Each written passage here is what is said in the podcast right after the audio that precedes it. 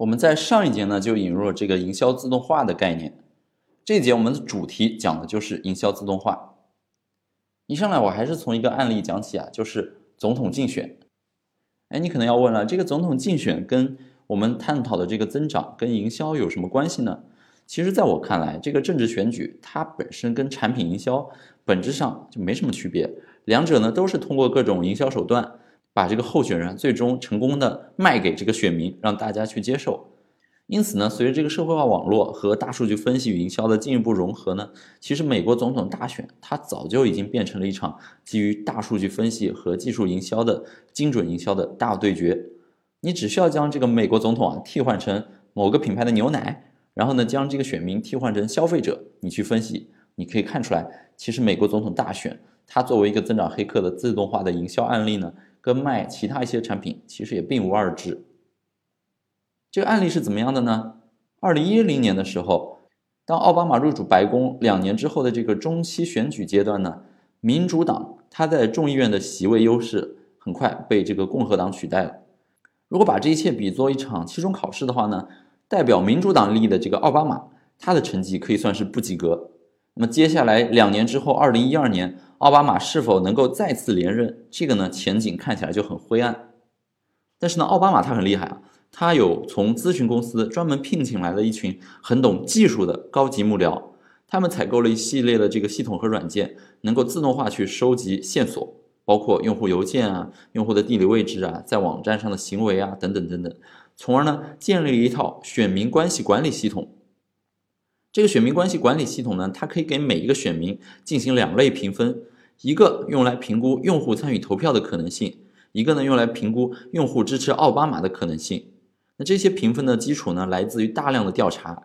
在每一个争夺很激烈的州，奥巴马的这个呼叫中心呢，每周还会自动发送五千到一万个短调查，用来衡量用户的这个支持偏好。当然也会像传统社会调查那样进行一千个左右的这个更深入的调查，通过选民登记信息啊、消费者数据库，包括选民过去的这个投票状况呢，再结合所有的这个自动化获取的数据，分析师们可以建立一个自动预测每个个体选民的支持偏好的一个算法。那么基于这一套自动化的工具呢，最终的结果是有目共睹的，奥巴马他成功的连任了。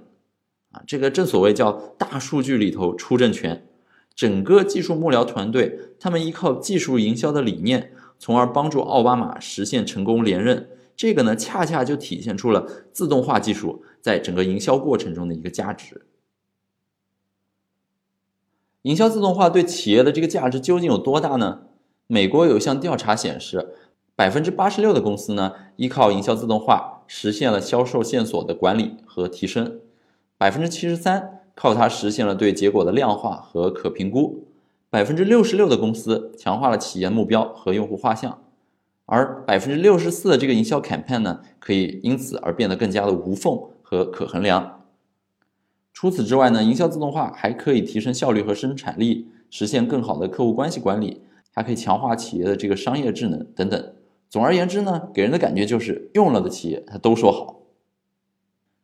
尽管如此呢，这项调查还显示啊，目前还有百分之二十四的企业未能够进行任何的营销自动化的尝试，即便是用了的呢，里面也有百分之二十七是不得要领的，只有百分之十四算是做的比较好。我相信这个比例啊，在国内应该是更低的。调查显示，到二零二零年的时候，百分之八十五的客户关系它不再靠人工维系去推动，而是要靠营销自动化来实现。那我相信这一天很快会到来，而且就是这种大量的笨重的重复的岗位，迟早会被技术替代，人脑呢还是要被解放，用来做更有价值的事情。这里呢，我再引入一个很时髦的词儿，叫 Martech。那国外这两年探索 Martech 已经越来越成熟了，而国内其实也才刚刚开始兴起。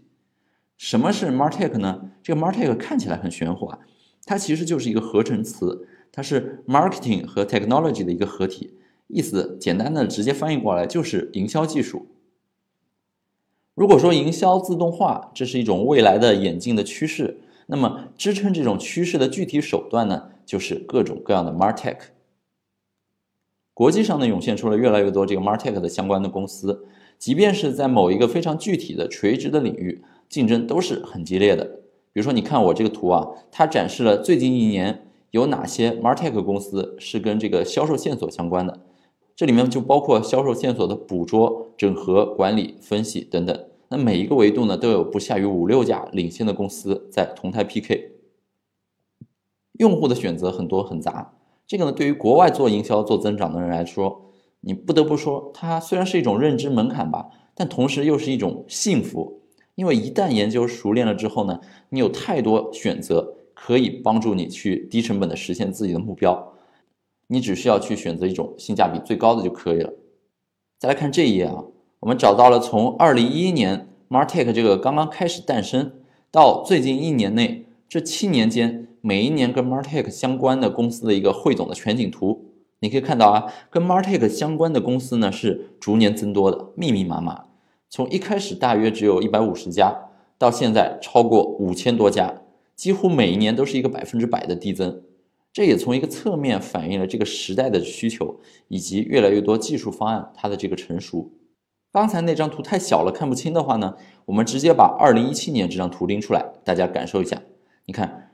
是不是除了能够看清每个大的维度的这个分类标题，比如说广告与推销、内容与体验？社交与关系、广告与销售啊、数据管理等等这些之外呢，你根本看不清下面其他更细微的这个领域的具体的公司名字，它整个就是一团啊乱花渐欲迷人眼，让你对整个美国技术营销圈整个成熟发展度呢，简直是叹为观止。对比美国呢，你再看看咱们国内啊，就有点可怜了，打着营销技术旗号或者在做类似事情的公司呢，不是没有，但是屈指可数。而且做得好的真的是为数寥寥，这也是我为什么会选择说新创立一家科技媒体，围绕这个 Martech 来进行行业报道调研的一个初衷。我希望能够像普及增长黑客这个概念这样呢，将增长黑客背后啊支撑这一系列增长动作的落地的一些工具技术和这个前沿的理念呢，能够在国内做一个进一步的普及，帮助更多优秀的科技公司去找到自己的这个需求方，也让更多需求方呢能够对接。国内外最领先的技术，让整个国内这个营销增长的生态呢更加成熟合理，从而促进这个创投环境和企业发展的提升。那这个呢是我的一个想法。那这里呢，我们再来看一些这个营销自动化的行业数据啊，大家可以感受一下它未来的一个趋势和价值。有百分之三十二的营销自动化的工作扮演的是一个经理级的角色，百分之二十一的工作呢是副总裁级别的角色，有百分之十九的工作呢是企业管理角色。有百分之六十三的公司在使用营销自动化平台之后呢，它的收益增长超过了竞争对手。然后，国外一个著名的调研机构 Gartner 预测，在企业使用营销自动化系统之后，节省的人力制作时间呢，大约是百分之十五。在二零一四年一次调查中呢，美国企业营销自动化这个岗位需求呢，四个月就增长了百分之二十五。然后最后一个数据。营销自动化为企业用百分之三十三的降低的这个成本，创造了百分之五十的销售线索。所以你看，通过对美国的一些数据的分析、一些观测，其实长期看来呢，营销自动化是一个高速增长，而且是不断的蓬勃发展，并且以国外为对标，我们国内其实也是蕴藏机会巨大的这样一个领域，也是我们作为一个增长黑客应该去密切关注的。好，大家还记得我们上一节提到这个 Antibody Plus 这个项目吗？这里呢，我会分享一个案例，就是 Antibody Plus 它是怎么样靠营销自动化做到了轻轻松松月赚六千美金。那么在这里之前呢，这个 Antibody Plus 呢，我们之前上一章讲的是它用 Strikingly 做了这样一个简单的 MVP 的页面。那在 MVP 上线并且初步验证成功了之后呢？Antibody Plus 它使用了这个 WordPress，也就是国外一个很著名的开源的 CMS 系统。通过这样一个 CMS 系统呢，搭建了一个在线的网站。之所以能够选择 WordPress 呢，也是因为 WordPress 本身它使用起来很简单，而且呢，业界有大量的这个第三方的插件工具可以去增强 WordPress 的价值。这其中呢，就包括了很多营销自动化的工具。那么，Anybody Plus 在这个基础上是如何实现通过营销自动化月赚六千美金的呢？那我来跟你讲一讲。Anybody Plus 它构建的第一个自动化的营销的这个系统体系呢，就是一个叫陌拜，也就是 Cold Call 陌拜邮件的体系。具体的这个使用的工具框架是这样的：首先用爬虫工具精准的抓取用户的邮箱，然后呢导入邮件群发工具，接着把用户导流到这个 WordPress 搭建的这个营销的着陆页，那么最后呢用 Google Analytics 等等工具去追踪效果，根据反馈分析对整个流程进行优化，这样是一个邮件膜拜体系它大致的框架。在这个框架下呢，首先第一步就是去采集邮箱的过程。那秉承着不重复发明轮子这样一个思路呢，Anybody Plus 它的这个两位创始人呢，没有选择自己用代码去写爬虫脚本，而是采用了市场上比较成熟的这个爬虫工具。那这个工具呢，叫做火车采集器。这款软件算是国内比较老牌的，稳定性不错，价钱呢也还好，而且客服支持比较完善。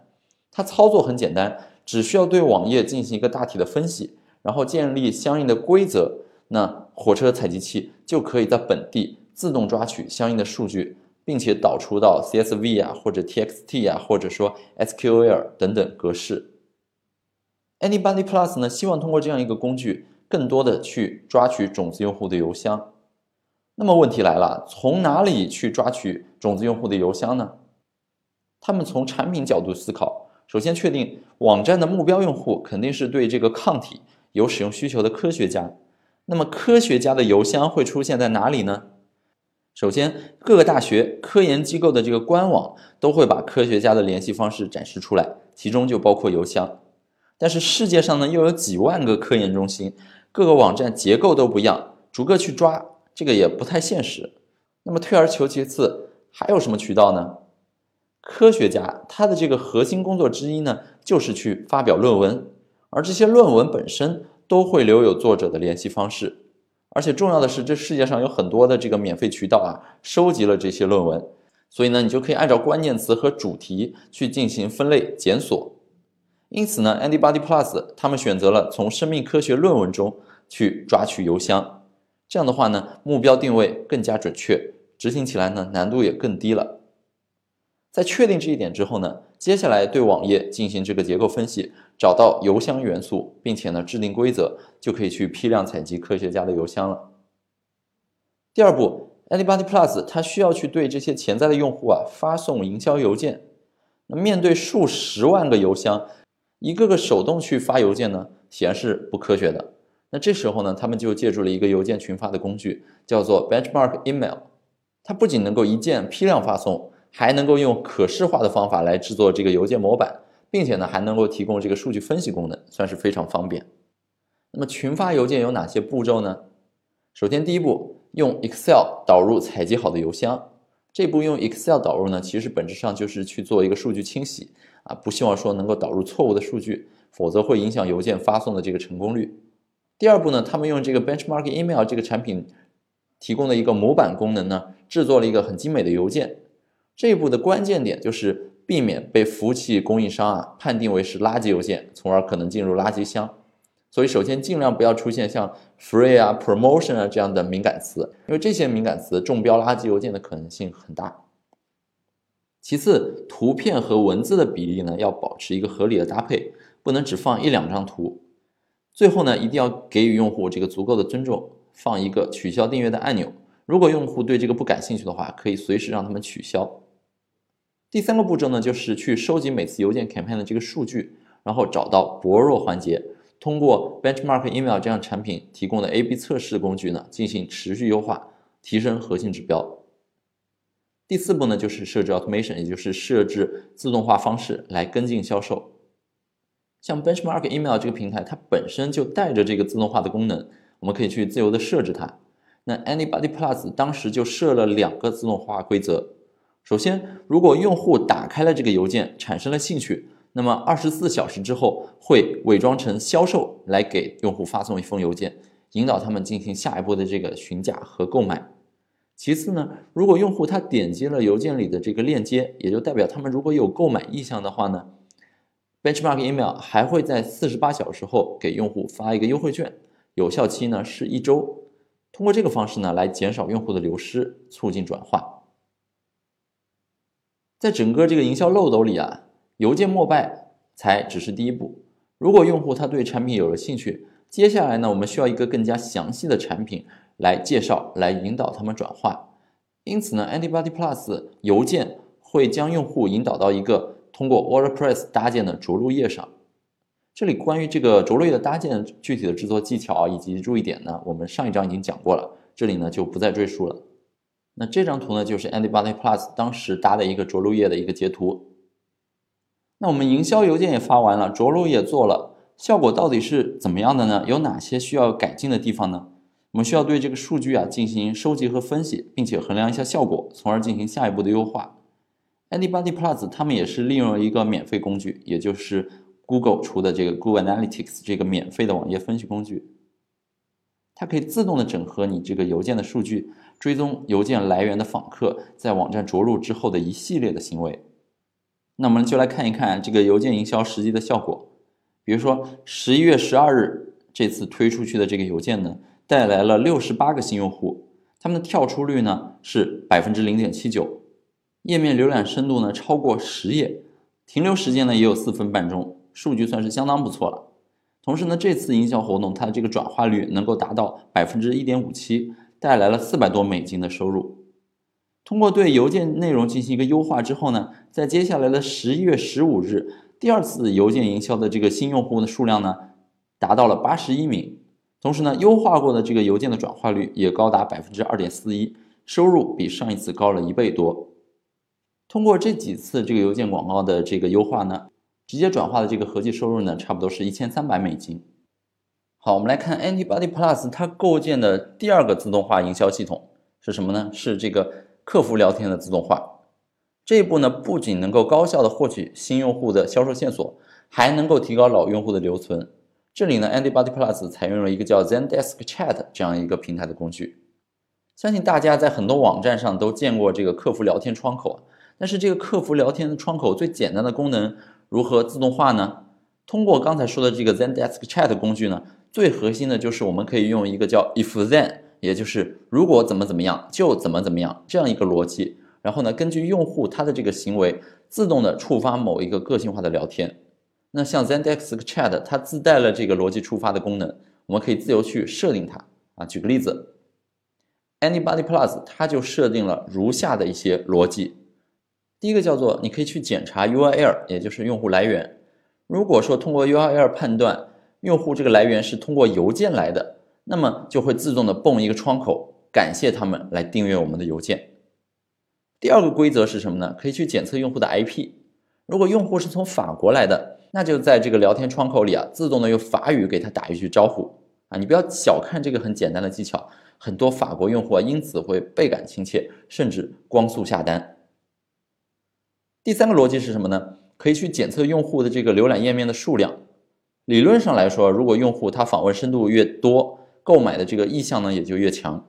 同时呢遇到的这个疑问可能也会越多，购买的阻力也会越大。所以，如果用户访问超过五个页面，这个时候，聊天页面就会自动触发，询问用户是否需要帮助。通过这个自动触发呢，能够帮助很多潜在客户当即解决他们产生的一些疑惑、一些问题，从而促成现场下单。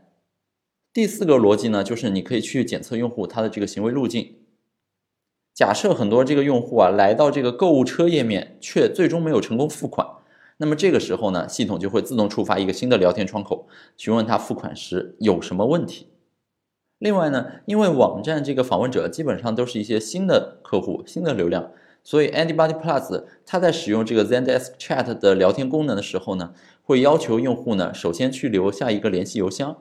这样一来呢，通过这个方式也能够获取大量的销售线索。后续呢，他们会将这些新客户的邮箱啊添加到上一步咱们提到这个自动化邮件列表当中，从而能够形成一个正向的循环。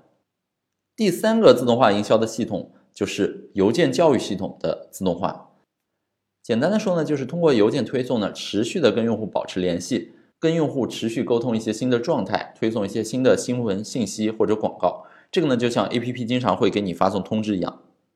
这里呢，Antibody Plus 它是使用了 WordPress 内置的一个插件，叫 WooCommerce 这样一个电商插件来追踪用户的行为，同时呢，整合了另一个邮件营销平台叫 Mailchimp。通过这样一套工具呢，可以根据用户的不同的行为进行这个不同邮件策略的个性推送。比如说，针对新用户，那么系统会推一个信息，告诉新用户咱们是一个什么产品，明星产品是什么，有哪些网站上的特色。针对一个已经来访问过的、持续浏览过的一个老用户呢，我们会给他发一个信息，感谢一下老用户，推送新闻以及一些新上架的产品。如果这个客户啊，他有没有下单的这个购物车，那么我会提示他是不是要尽快下单去清空你的购物车。而如果用户点了某个特定的链接，对一些特定的内容感兴趣呢，我们还可以通过这个邮件来提醒他，触发一组这个特定的邮件教育策略，告诉用户你之前点的这个链接这个功能具体是什么样子的啊，怎么去使用它，有哪些成功的实践。那么这些呢，都是通过邮件来教育用户。用 WordCommerce 加上这个 Mailchimp 呢，就将这个工作本身呢也自动化了。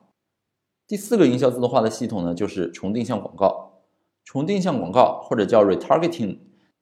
重定向广告呢，简单的说就是根据你之前某个行为，比如说某个浏览行为，检测到你对这款产品或者这个广告它背后所对应的某些特定的服务啊等等感兴趣。那么当你后续访问其他地方的时候，有一些广告位会给你持续推送同类产品，甚至是同一个商品的广告，也就是你怎么样逃来逃去，你都逃不掉这个相同的广告产品的这个持续轰炸。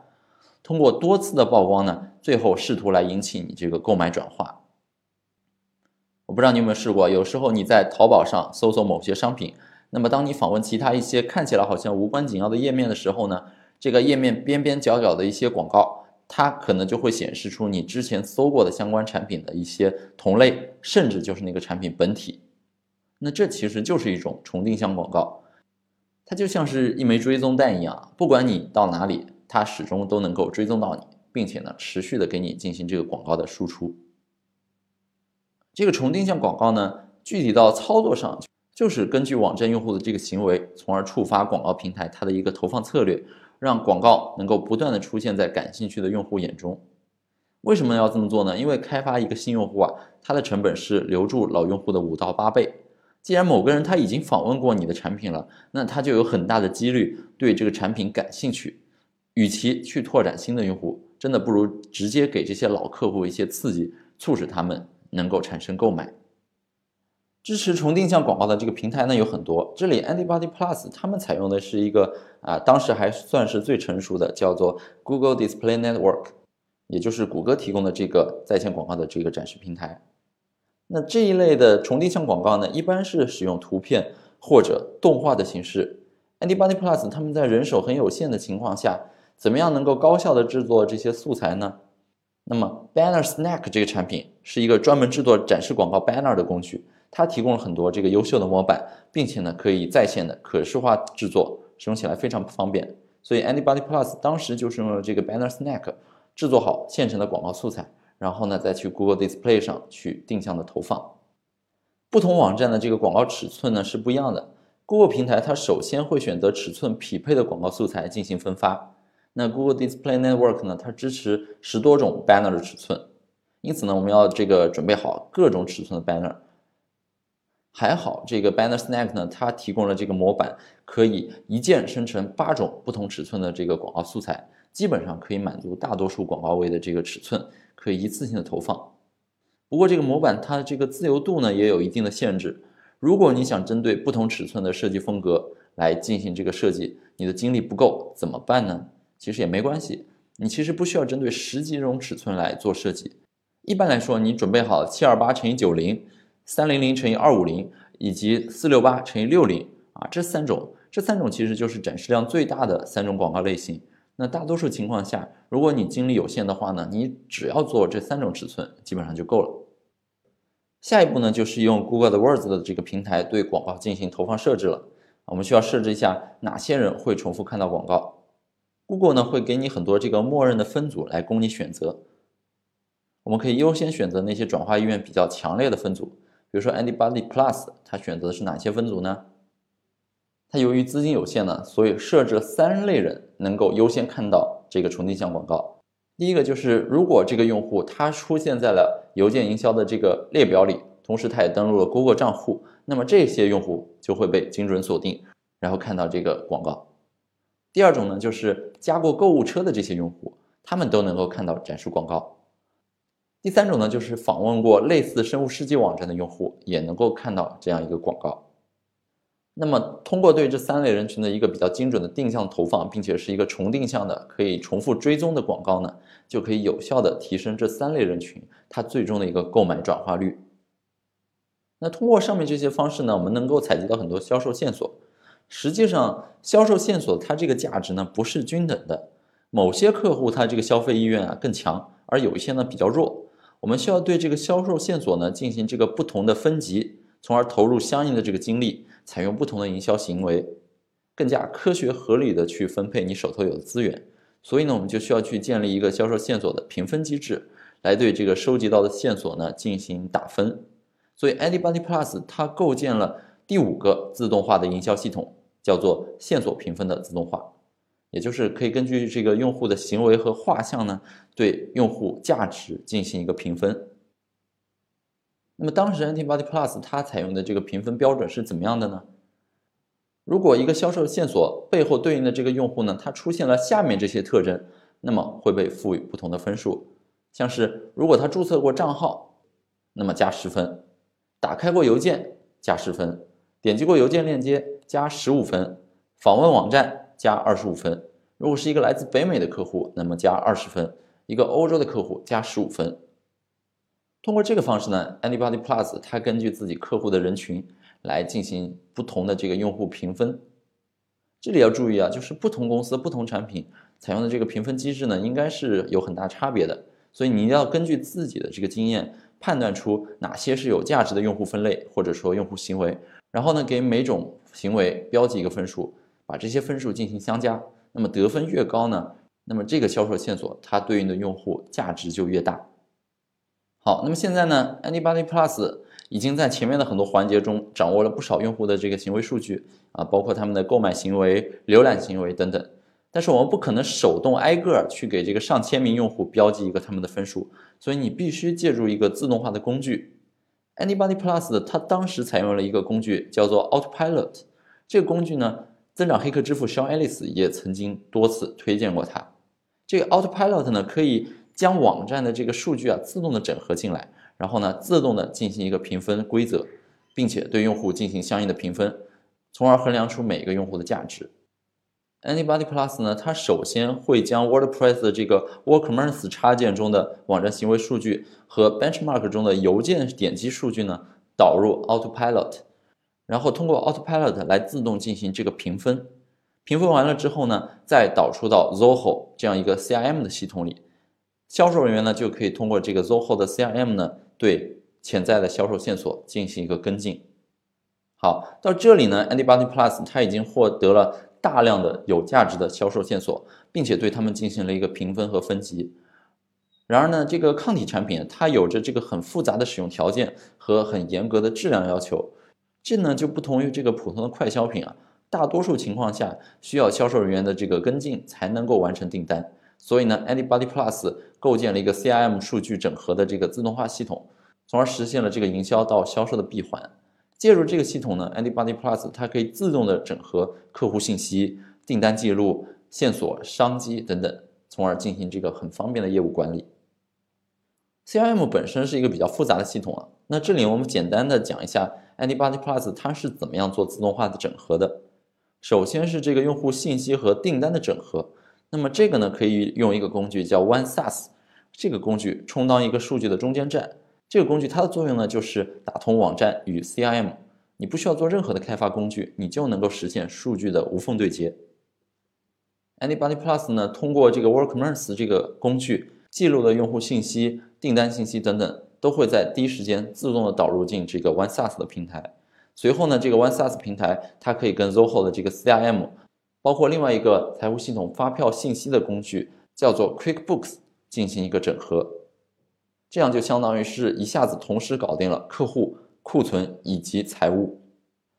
然后我们再说一个工具啊，叫 Zapier。Zapier 这个工具呢，它是一个自动化工具，能够连接很多的这个线上服务，包括一些 Apps 和一些这个网站。那这样一个神奇的工具，我们可以用它来实现很多有意思的功能。你如果感兴趣的话，你可以去 Zapier 网站上看一看，它会给你很多这个演示的案例，非常有意思。Anybody Plus 呢，就是利用这个 Zapier 的工具，链接到了很多产品的这个 API，从而实现了自动化的线索收集和分发。比如说，我们之前谈到通过 Zendesk 来的这个聊天的线索，啊，通过一些表单工具产生的这个表单线索，以及通过着陆页来的这些线索呢，首先会自动推送到这个 Zapier 的平台。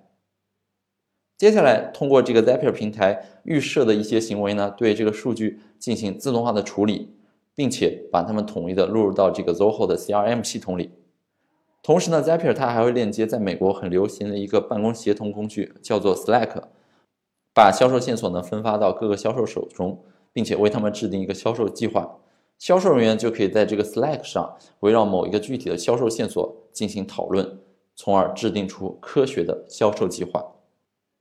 所以你看啊，说到这里，我们刚才已经介绍了大量的自动化营销的工具，来阐述 Antibody Plus 它是如何通过这一整套的组合拳来自动化的搞定销售线索到销售引导转化。再到分析，再到后续的这个销售跟进等等一系列的措施。那这一套组合拳打下来，结果是怎么样的呢？这两个年轻的小伙子就靠这个项目呢，每个月轻松的赚到了六千美金。刨除掉一些成本之后呢，每个月净利润还是有五千多美金。那这其实就是一个躺着赚钱、美滋滋的项目。我希望通过这个案例呢，能够让大家体会到营销自动化的这个魅力。那大家呢也可以根据这张我们介绍的一些工具啊，去看看他们的网站，去研究一下具体是有什么功能，去怎么去使用。一旦你对一些自动化工具掌握比较熟练了之后呢，它能够帮你减少很多的无谓的工作量，让你从日常这个繁琐的事物中呢解脱出来，把很多很重运营或者说很人工的工作呢外包给这些机器，让机器来帮你一键解决。我相信这对于一个增长黑客来说是一个很必要，也是一个很基本的技能。在未来呢，我也会通过自己的媒体，更多的去向业界介绍一些营销自动化的工具。如果你感兴趣的话呢，你也可以一起来关注一下。